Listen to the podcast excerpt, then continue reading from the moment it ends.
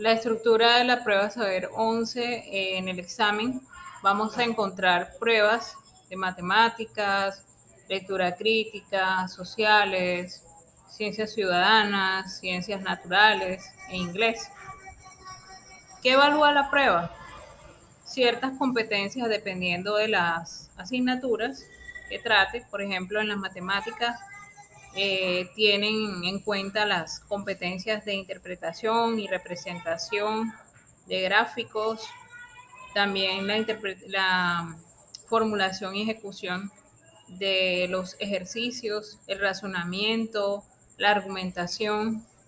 En la lectura crítica se enfoca en la identificación y en la comprensión de los contenidos explícitos en un texto, entender cómo se articula un texto, es decir, cómo está organizado, reflexionar y tener en, en cuenta la comprensión de los, de los contenidos. En las ciencias sociales y ciudadanas eh, valoran o miden el pensamiento social, la interpretación, el análisis de las perspectivas, es decir, de los puntos de vista, el pensamiento reflexivo y, y sistémico.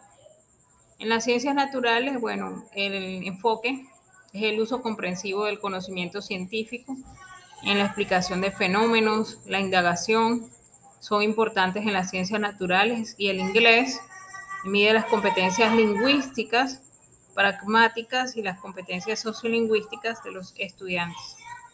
Entonces, estas cinco, estas cinco áreas de conocimiento son las que valora el IFEX y cada una de estas eh, pruebas tiene sus niveles de desempeño y por ende sus competencias.